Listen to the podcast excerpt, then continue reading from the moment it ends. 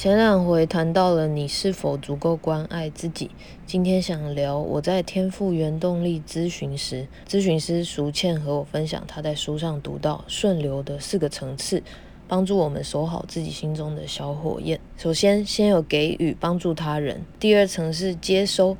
我很常在聊接收，所以跟接收还不熟的话，往前找来听吧。接下来我们要把获得的回馈、感谢、见证分享出去，让更多人看见这个给予与接收的能量之流。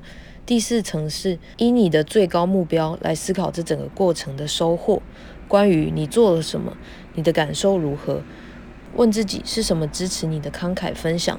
又或者是什么因素封闭了你的慷慨分享，借此检视调整，让自己能更常处于你的顺流之中。在这当下，如果觉得没有额外的时间与精力去给予，是 OK 的。学会适时推辞，不需给自己任何评判哦。